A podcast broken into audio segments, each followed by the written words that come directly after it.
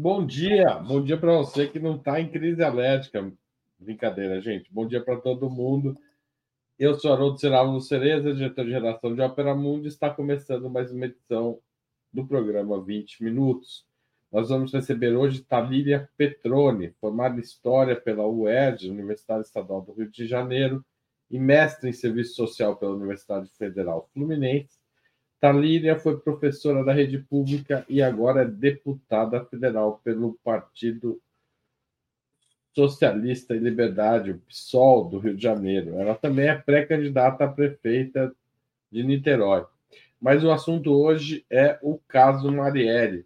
O que ainda atrapalha as investigações? Como está, como está encaminhado esse caso? Onde ainda podemos chegar?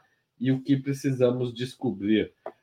Nós vamos conversar sobre isso com a Talíria logo depois da vinheta, não perca.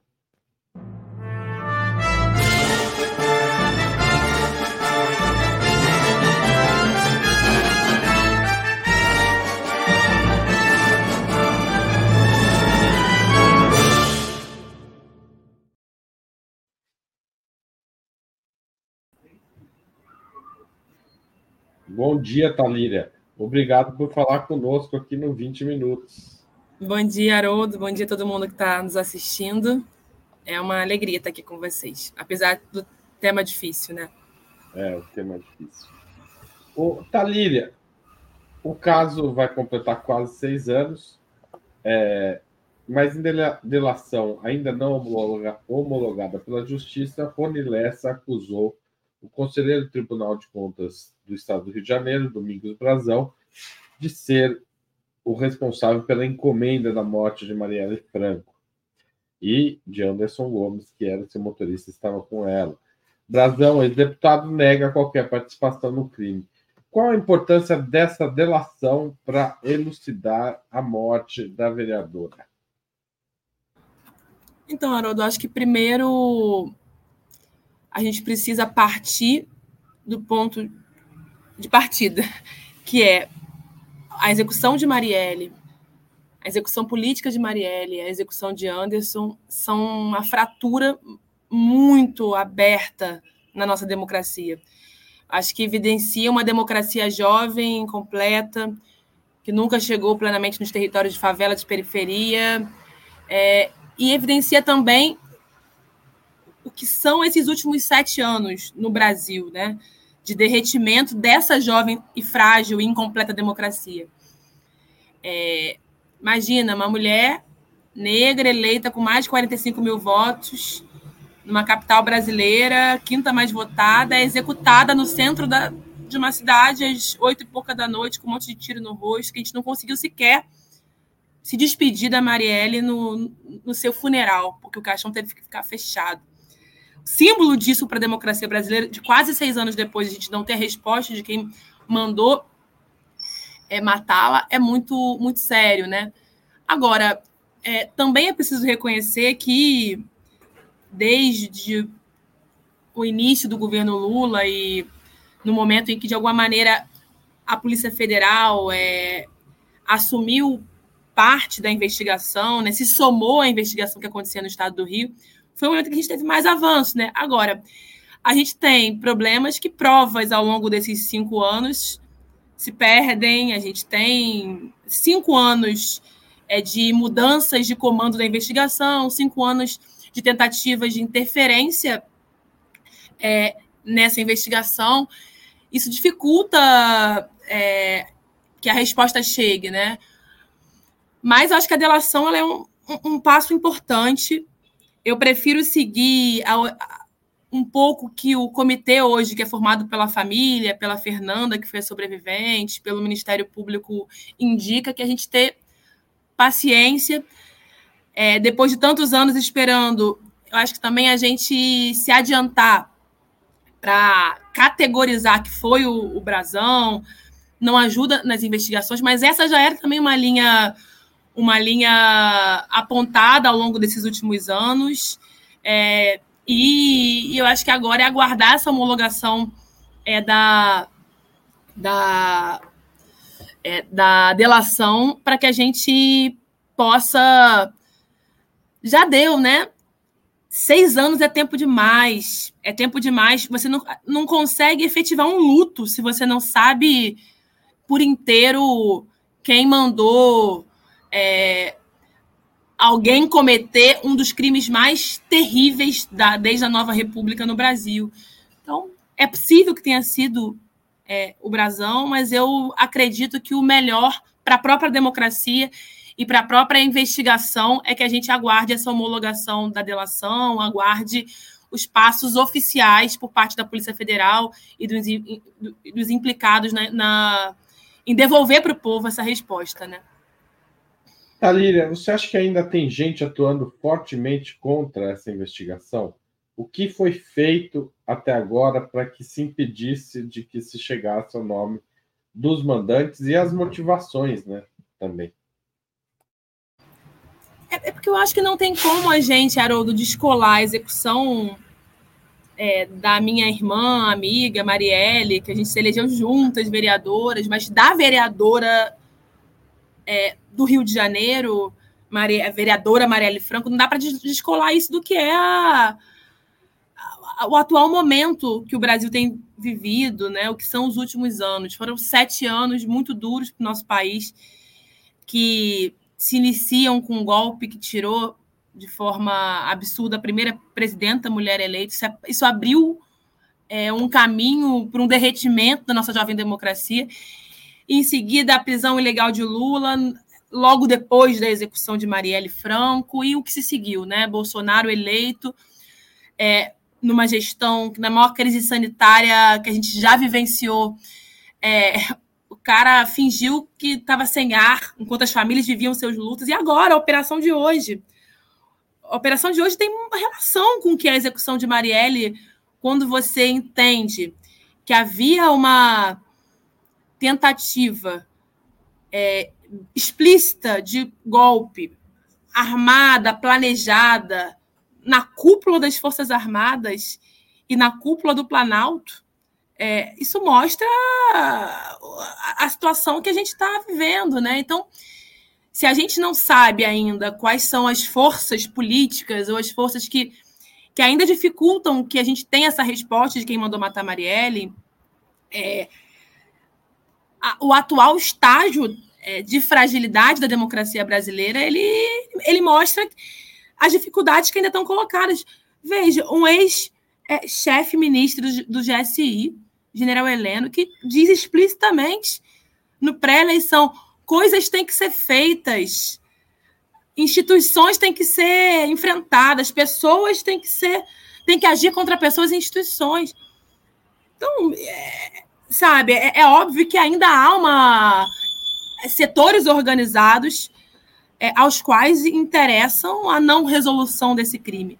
Ao mesmo tempo, eu preciso confiar que há hoje uma independência da Polícia Federal, é que assim espero, como foi prometido pelo Ministério, pelo governo federal, que em breve a resposta esteja nas nossas mãos, para que a gente que viveu afetivamente essa dor, sabe? Mas para que o mundo que viu esse crime contra a democracia brasileira é, possa, de alguma maneira, se sentir justiçado, né? Claro. Isso diz muito sobre enfrentar outras possibilidades de crimes como esse, sabe? Também. Claro. Você, o, o, eu ia perguntar justamente sobre o caso Abin. É, o, os monitoramentos que agora a gente está tendo acesso indicam que, além do golpe de Estado que resultou na ação de hoje, havia também uma preocupação especial em monitorar pessoas que pudessem fazer essa investigação sobre o caso Marielle levar adiante. Essa questão não se resolve com a elucidação do crime, certo, Talíria? Essa investigação precisa continuar também, não? Sem dúvida. Eu acho que é elucidar é, esse crime terrível, esse ataque à democracia que foi a execução de Marielle, que culminou na, na execução também de Anderson, trabalhador, isso é parte do que o Brasil precisa. É parte do que o Brasil precisa. Que, como eu disse, essa execução ela se insere num cenário muito dramático de ataque às liberdades democráticas no Brasil. Você ter uma a BIM paralela, uma inteligência paralela que se presta a é, tentar incidir na elucidação desse crime, mas que se presta também a monitorar agentes públicos de forma ilegal, a monitorar agentes do judiciário de forma ilegal, é que se presta a, a depor contra a própria democracia, quando o papel é, é dessa instituição seria é, é, resguardar o Brasil de um, de um golpe é, contra o Estado brasileiro e contra o próprio Estado Democrático de Direito, de ataques ao Estado Democrático de Direito. Veja, assim.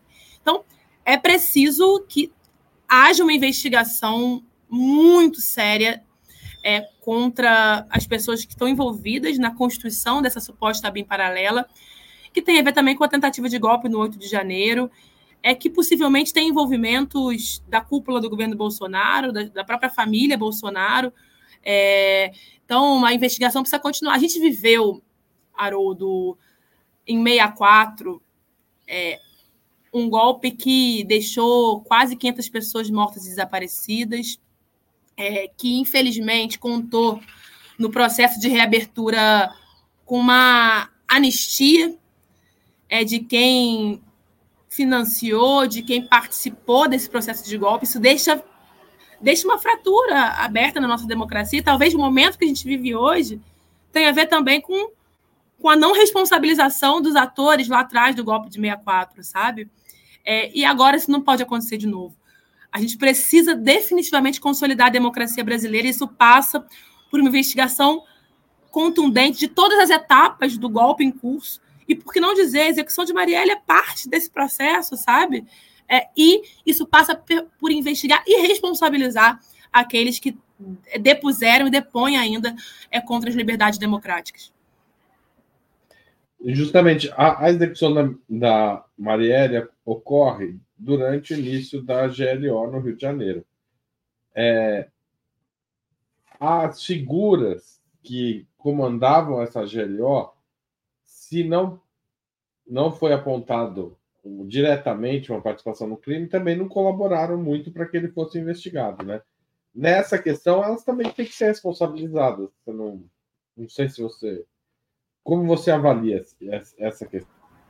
Não, sem dúvida. Agora, as figuras hoje que na, na investigação, na, na, operação de hoje da Polícia Federal estão aparecendo no cenário é, de tentativa de golpe. Estamos falando do general Heleno, general Braga Neto, estamos falando do presidente do PL, estamos falando de figuras que naquele momento também é, é, é, eram coniventes com uma intervenção no Rio de Janeiro, né? E que Marielle compunha, inclusive, a é, aquele grupo que ia monitorar o que foi a intervenção. Então, eu acho que ainda tem muita ponta solta é, nessa nesse caso, assim, acho que tem tem conexões que talvez ainda não tenham aparecido. Agora, é muito tempo, sabe, Haroldo? A gente precisa de uma resposta urgente do Estado brasileiro, urgente, sobre a execução, e uma resposta urgente também sobre o que foram os ataques às liberdades democráticas nos últimos anos no Brasil, assim. É, e quando a gente pensa o, o que, que, é isso no Rio de Janeiro, né, a coisa se complexifica ainda mais um, um Estado né, é, que muito dominado pelo, por armas. A gente tem o domínio armado nos territórios, seja do comércio ilegal de drogas, mas em especial das milícias. A grande diferença é que a milícia tem elege deputado, elege presidente, elege senador. O braço político da milícia é o que, o que sustenta o seu braço armado nos territórios, ao lado do, do seu braço econômico. Tudo indica é, uma participação do escritório do crime e, e, e, da milícia na execução e no planejamento da execução de Marielle Franco, e também o envolvimento com esse cenário todo, né? É, é, de, é de fragilidade da nossa democracia. O Rio, a gente costumava dizer na campanha, e isso é muito evidente, cada vez mais evidente, o Rio é o berço do bolsonarismo, é, e, e, e, no Rio também essa, essa complexificação que é arma se somando a, a uma ideologia fascista, é, que infelizmente se, se, juntam para atacar as liberdades democráticas. O Rio é o epicentro disso, né? É, é, e a gente precisa. E é aqui onde Marielle foi executada, uma vereadora da capital do Rio de Janeiro, né? Onde crime e política não se separam, infelizmente. Então, são desafios aí para a nossa, democracia. Por isso a importância, inclusive, da, da Polícia Federal agora, sob, sob gestão do governo Lula, entrar, entrar no jogo né, para investigar a execução da Mari. Ô, você acha que o caso Marielle, de alguma forma, provocou mudanças na polícia e na política do Rio de Janeiro?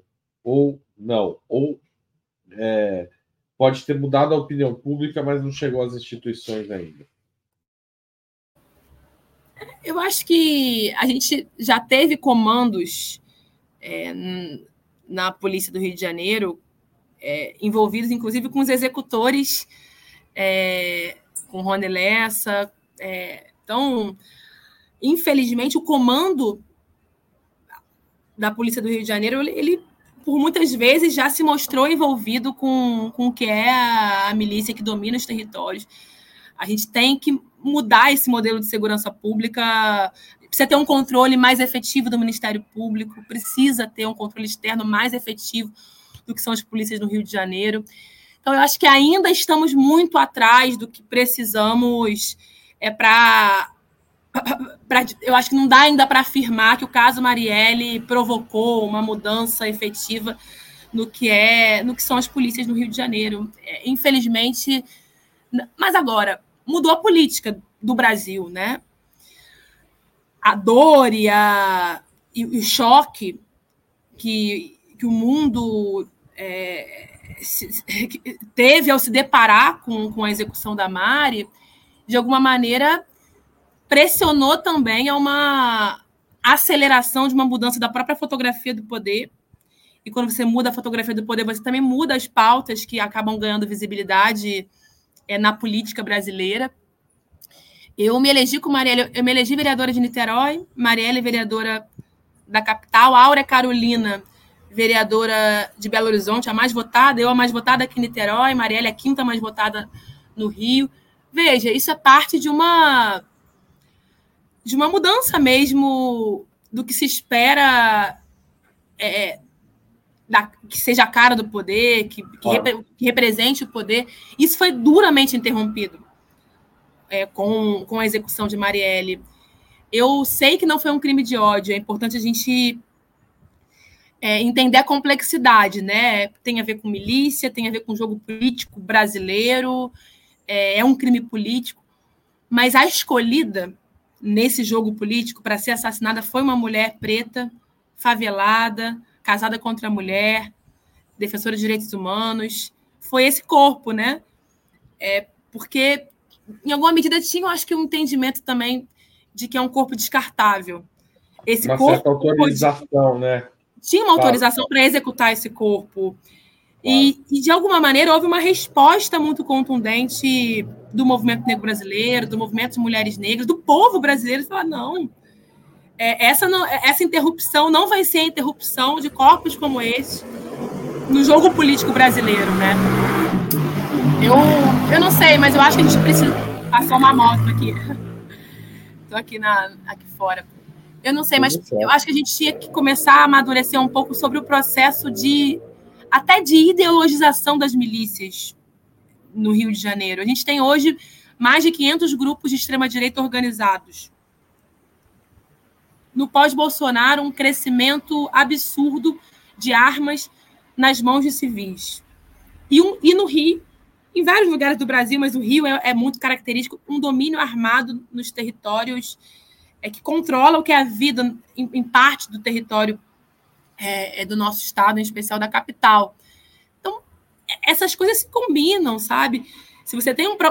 Quando o Bolsonaro assume o poder e você, de alguma maneira, tem um fascismo dentro do Estado, o fascismo já existia, a gente, como eu falei no início, a gente não consolidou nossa democracia, mas quando você tem é, é, é, esse setor dentro do Estado, você, de alguma maneira, tem, você vai autorizando processos de ataque às liberdades democráticas, você vai ideologizando também o que podia ser apenas um negócio no território do Rio de Janeiro que combinava crime, crime e política.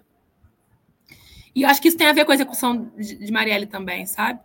O, o, a, o início desse processo de ideologização também é dos próprios grupos armados no, no Rio de Janeiro.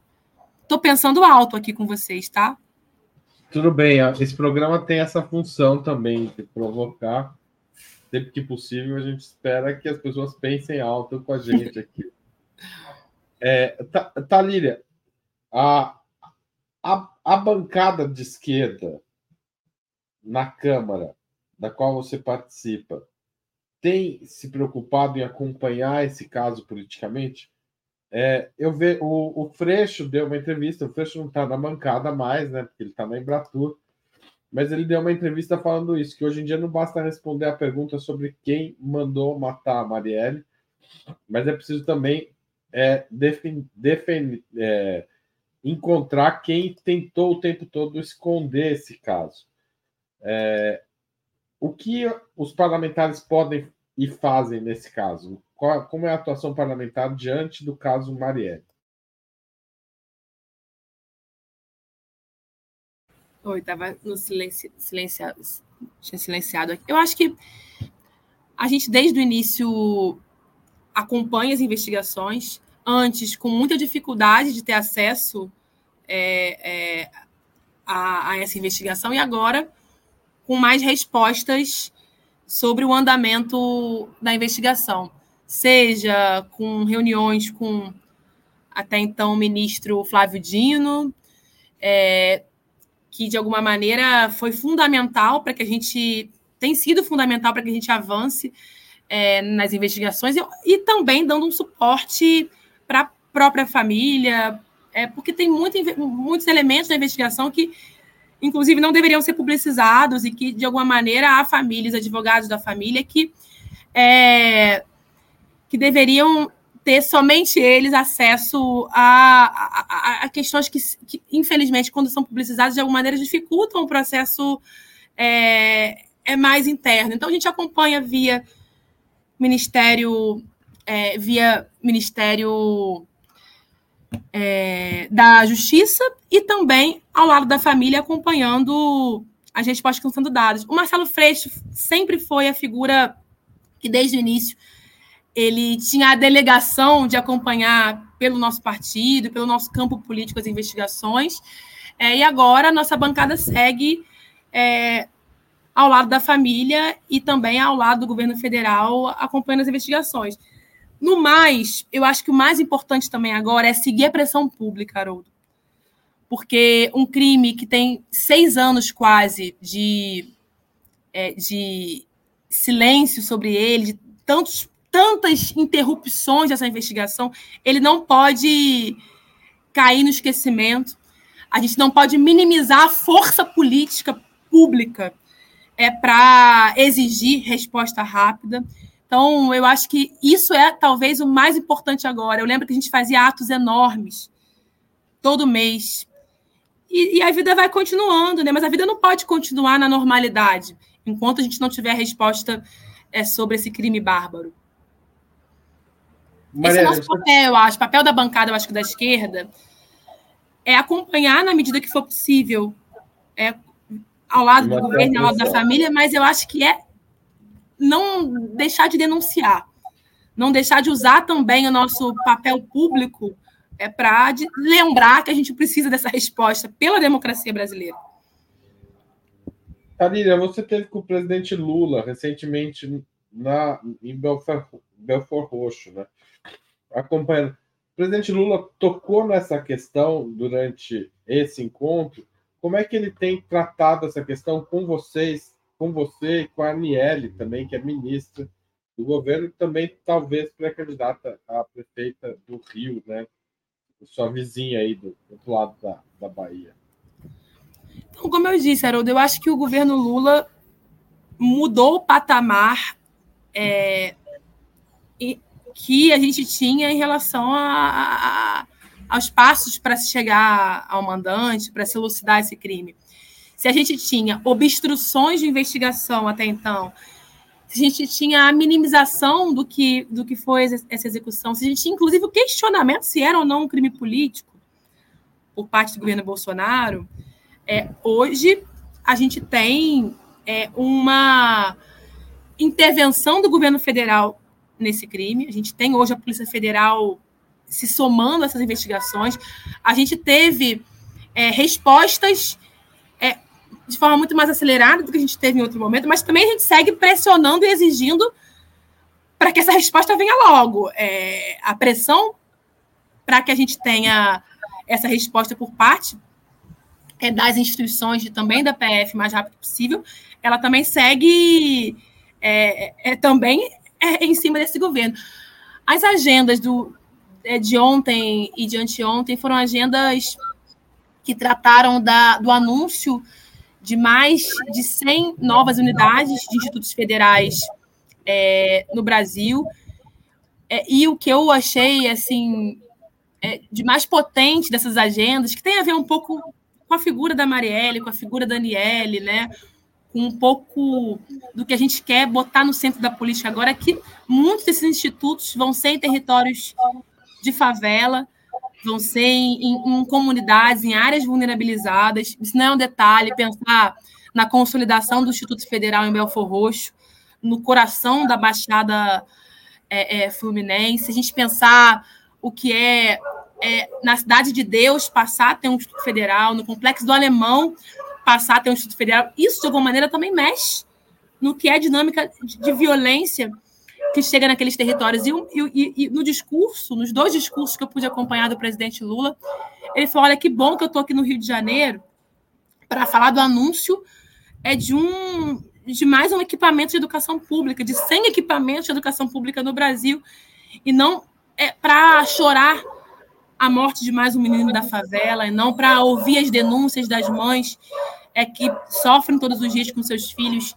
é, sendo mortos nesses lugares, né? É, não numa, em mais um episódio de segurança pública que infelizmente toma é, a, a imprensa no Rio de Janeiro. E o fato é que o Rio é tomado por, pelo domínio armado dos territórios, inclusive domínio de milicianos, majoritariamente de milicianos, que hoje, inclusive, também vendem drogas. Quando a gente pensa, inclusive, é, e que tem envolvimento com, com, com essas figuras aí é, da política brasileira. Então, de alguma maneira, o que fica aqui na minha, na minha cabeça sobre esses últimos dois dias me marcou muito. Foi muito histórico ontem ver colocar ali a pedra fundamental de um Instituto Federal que é uma demanda da comunidade há tantos anos e que vai existir no coração do Complexo do Alemão, no coração de um Rio de Janeiro que é tão complexo que, infelizmente, é, é, vê as suas famílias chorando a morte dos seus filhos. Infelizmente, matou Marielle Franco. Então, é, é um pouco o que me vem é, na cabeça quando eu penso a, a, a presença do Lula nos últimos dois dias aqui, sabe? Que não se descola do que é a execução política de Marielle. Tá certo. Eu vou fazer um pequeno intervalo, Talíria, para lembrar os espectadores de Ópera Mundi que vocês é que mantêm a gente trabalhando e atuando. A nossa principal fonte de receita para o nosso trabalho jornalístico é a colaboração de assinantes solidários e de membros pagantes do canal. Então, se você quiser manter, é, que a gente mantenha e amplie o nosso jornalismo, vai lá e faz uma assinatura operamundi.com.br barra apoio. Outra opção é se tornar membro pagante, como eu disse, do canal, clicando em Seja Membro se você estiver assistindo aqui no YouTube. Durante esta entrevista, você pode fazer um super chat ou um super sticker, ou mandar um super sticker. E também, se você estiver assistindo um programa gravado, mande um valeu demais. É, Finalmente, tem sempre o Pix, apoia.operamundi.com.br. Essa é a nossa chave, nossa razão social, é a última instância editorial limitada. O jornalismo de Opera Mundi é comprometido com a verdade. Na luta contra as fake news, só o jornalismo de qualidade é, é, é, pode construir uma barreira contra a disseminação de notícias falsas então, se você quer que o nosso jornalismo se fortaleça, participe do nosso financiamento também, tá certo? Contamos com você. Talíria, você é pré-candidata a prefeita de Niterói. O que significa isso do ponto de vista da assim, qual é a plataforma da Talíria e o que é ser prefeito de Niterói na sua avaliação ponto de vista político, o que representa isso? Por que, que você está disputando essa, esse posto? Então, Haroldo, é, primeiro que eu começo a minha vida pública em Niterói, né? Eu fui vereadora de Niterói, fui vereadora mais votada da minha cidade. Eu sou muito niteroense, tenho muito orgulho de viver aqui. E quando executam Marielle, é, a gente toma coletivamente a decisão de nacionalizar as lutas é, que a gente tocava no município, né? E, e isso foi muito importante nos momentos mais difíceis desde a nova República. Foram quatro anos muito duros sob gestão do governo Bolsonaro, uma pandemia, a maior crise sanitária da nossa história recente, é, ataques duros às instituições. Eu liderei a bancada do PSOL é, nesse, nesse ano e, e, de alguma maneira, tinha também um desejo de devolver de volta para o meu município também aquilo que a gente foi construindo ao, ao longo desses quatro anos. Né? Então, a reeleição com 200 mil votos quase agora, é, de alguma maneira, nos convocou uma responsabilidade é, de seguir nosso mandato em Brasília é, e, ao mesmo tempo, nos puxou para uma responsabilidade desse terceiro turno que vai ser, que vão ser as eleições municipais. É, não é brincadeira o que a gente ainda está vivendo no Brasil e a política nacional ela se realiza nos municípios, né? Ela se realiza no cotidiano da cidade. Então eu estou aceitando um chamado, um chamado da minha cidade é para aterrizar de volta ao meu território, de volta ao meu município. Niterói é uma cidade muito boa para se viver, diferentemente, inclusive, da capital. É, me parece que há um teto do bolsonarismo na cidade a principal figura, inclusive, é, que, se, que pleiteia é, também uma candidatura, está investigada também nessas operações é, do, da tentativa de golpe no 8 de janeiro. E a única forma que a extrema-direita poderia é, chegar em algum lugar na cidade de Niterói era se ela conseguisse se apresentar como um novo. Por quê? Há 30 anos, o mesmo grupo político se reveza no poder na cidade de Niterói. É uma cidade que é, recebeu muita coisa, um grupo que conseguiu entregar muita coisa, mas estagnou. E no momento que você tem uma estagnação, você abre portas para o retrocesso. É, e isso não é possível numa cidade como Niterói. A gente já foi, por exemplo, Haroldo, referência em saúde da família para o Brasil todo. Hoje, tem mais de cinco municípios, segundo indicadores do governo federal, que mostram estão à frente de Niterói na, na oferta de atenção primária. Houve uma escolha do município de Niterói, por exemplo, de focalizar a saúde, de não universalizar a saúde. Tem mais de 3 mil crianças fora da escola na minha cidade, que é uma cidade que tem um orçamento para esse ano de quase 7 bi. É muito dinheiro. Em 30 anos não foi possível a gente ampliar a rede municipal para garantir que as mães possam trabalhar, para garantir o direito à educação é, das crianças. Como a gente pode, por exemplo, é, caminhar para tarifa zero, para ônibus de graça, como fez Maricá. Então, tem, a gente, não é possível que a gente tenha uma cidade, que a gente tenha uma população de rua cada vez maior e, infelizmente, que não consegue nenhuma assistência, nem esse tema ele é entendido como um tema de direitos humanos no nosso município. Eu estou muito animada é, com essa responsabilidade que está colocada é, na cidade. Estamos tentando fazer uma frente com um número maior de partidos possíveis no campo da esquerda é, para conseguir é, fazer Niterói avançar de novo, sair desse, desse estágio de estagnação e comecei falando que minha vida começa, minha vida política começa em Niterói. Eu não acordei um dia e falei, hoje eu quero ser prefeita. Eu acho que a gente precisa cuidar das pessoas que cuidam de Niterói. É isso que é ser prefeita, você assumir uma tarefa de cuidar da sua cidade. E, de alguma maneira, esses últimos dez anos foram me preparando para isso. E estou animada para a responsabilidade que está colocada de impedir que a extrema-direita vá para o segundo turno na cidade de Niterói e de também tirar Niterói de uma estagnação é que, de alguma maneira, tem gerado uma série de insatisfação dos niteroenses. Estou é, pronta para isso, pronta para encarar mais esse desafio. O, Thalira, em linhas gerais, como você tem visto a política de direitos humanos do governo Lula? Olha, eu acho que a gente tem coisas importantes que a gente conseguiu avançar. Não é um detalhe a gente ter a Nelly Franco, ministra da Igualdade Racial, com tantas entregas, tantas entregas, apesar do orçamento, que é um orçamento pequeno, é preciso dizer isso e, e, e cobrar que a gente amplie esse orçamento. Não é um detalhe ter uma figura como Silvia Almeida no Ministério de Direitos Humanos. Voltando a Daniele, você ter o status de ministério também é muito importante para a pauta antirracista. A gente ter pela primeira vez um ministério é, dos povos indígenas, isso também é fundamental, mas também é preciso que a gente é, enfrente questões que são estão colocadas. Não dá para flertar com privatização de presídio, por exemplo. A gente é, sabe que o Brasil é o terceiro, é, por exemplo, é o terceiro é, é, país com maior população carcerária e privatizar é você fazer, por exemplo, dessas vagas negócio.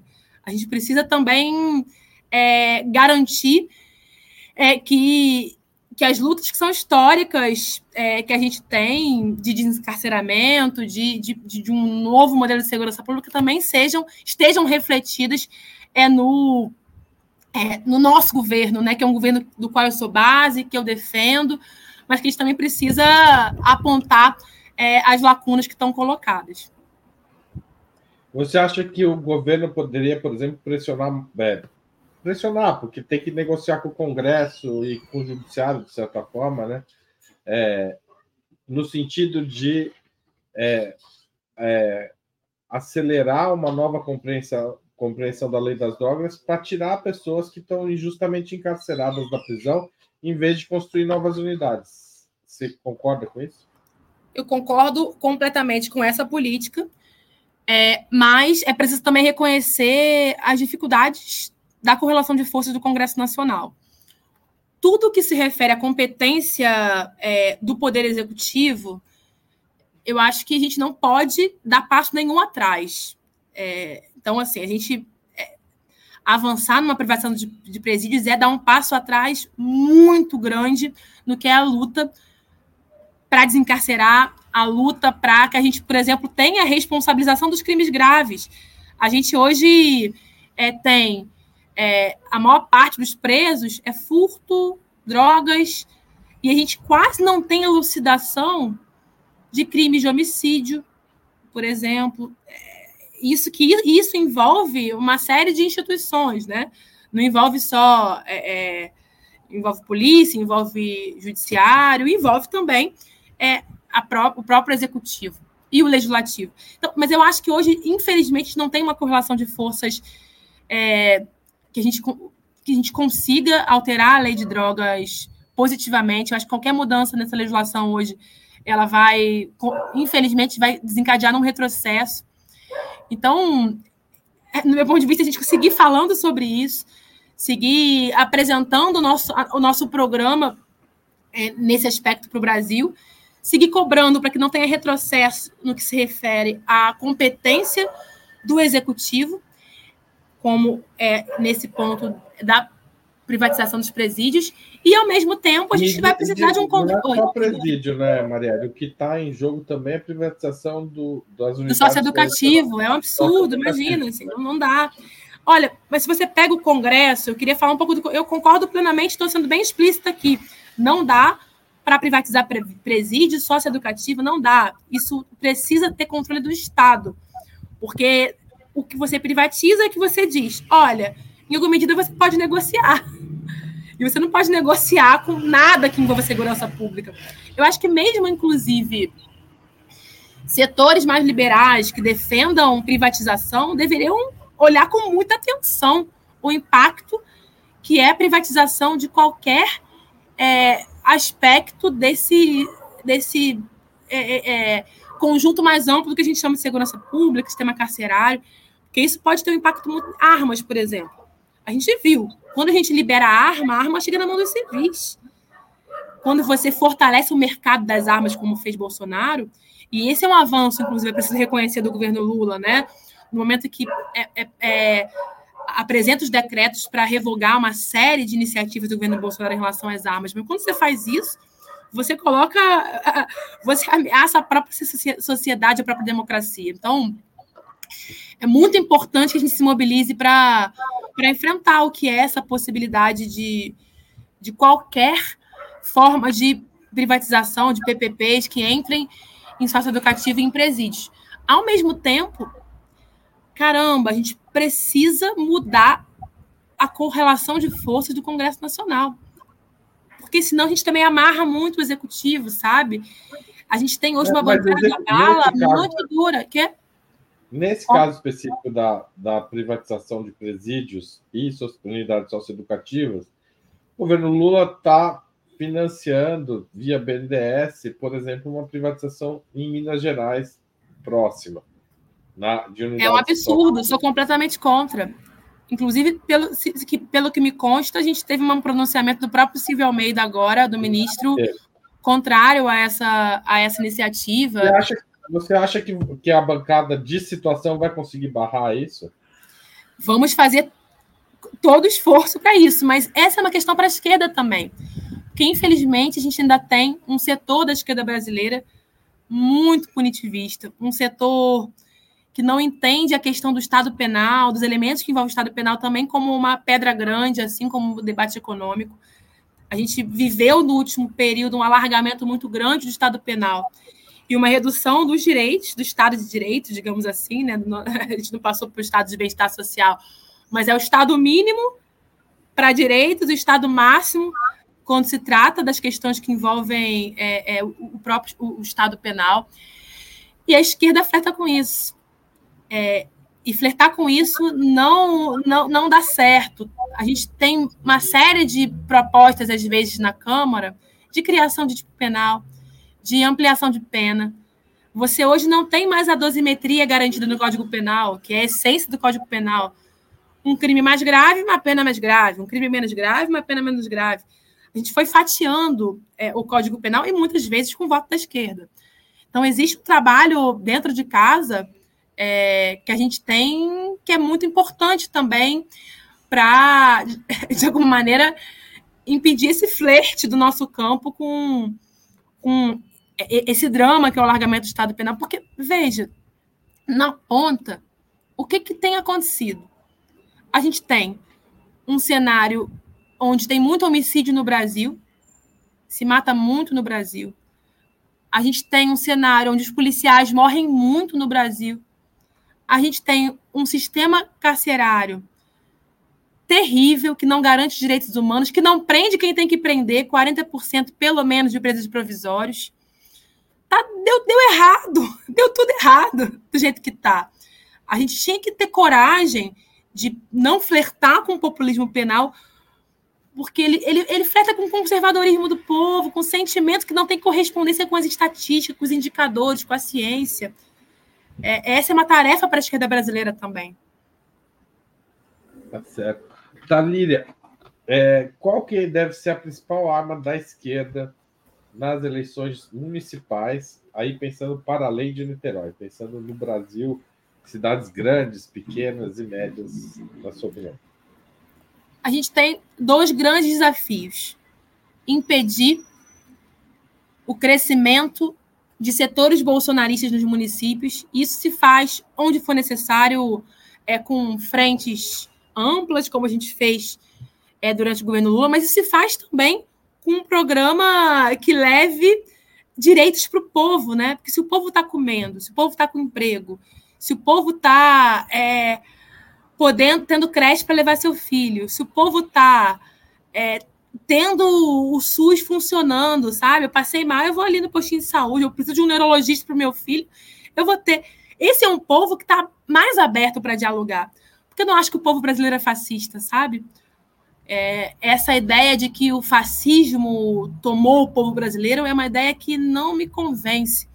A gente tem uma elite que a ela interessa a manutenção do status quo, a manutenção da ordem, e parte dela aí sim flerta com a extrema-direita, fomenta a extrema-direita, mas a gente tem um povo também muitas vezes conservador, mas, mas se está com barriga cheia, se tem uma, uma política que de fato não seja negócio no município, não seja tomar lá da cá dos cargos no município, a gente consegue, de alguma maneira, dialogar com esse povo para impedir um retorno da extrema-direita.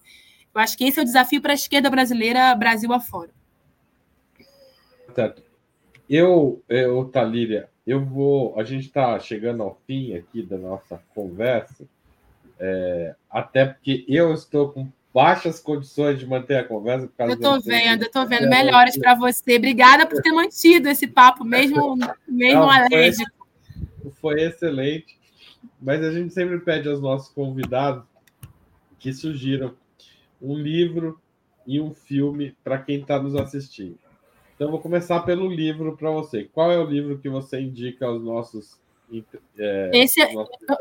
o livro que eu vou indicar é um livro que eu estou lendo sempre. Assim, eu, eu, eu, permanentemente leio esse livro, que é um, por um feminismo afro-latino-americano, é, organizado por Flávia Rios é, e Márcia Lima, que trata dos textos, dos escritos, dos discursos é, dos ensaios de Lélia Gonzalez. Eu acho que é fundamental para a gente pensar futuro para o Brasil, para a esquerda brasileira, num país que a raça, a estrutura todas as outras relações sociais brasileiras, num país que teve quase quatro séculos de escravidão. Então, pensar a contribuição da população negra e a contribuição intelectual é, é de mulheres negras como Lélia é fundamental. E posso passar para o fio? Claro, pode passar é um curta do Spike Lee chamado Dois Estranhos, que é um, um homem negro que todos os dias ele acorda sobressaltado e ele, em todas as suas histórias, ele é assassinado por um policial. Ele é sempre assassinado e ele é um filme, é um curta forte, mas que acho que mostra um pouco o que é a realidade do nosso país que a gente está lutando tanto para enfrentar. Talíria, muito obrigado pela entrevista. Peço desculpas pelo meu estado. Espero conversar com você em melhores condições da próxima vez. E volto sempre aqui ao Opera Mundi. Obrigada pela, pelo papo. Até a próxima. Quero voltar sempre. Beijo para todo mundo que nos assistiu aí. Beijo, valeu. E boa sorte na campanha aí. Valeu, tchau, tchau. valeu. Tô, tô, tô pronta. Tchau.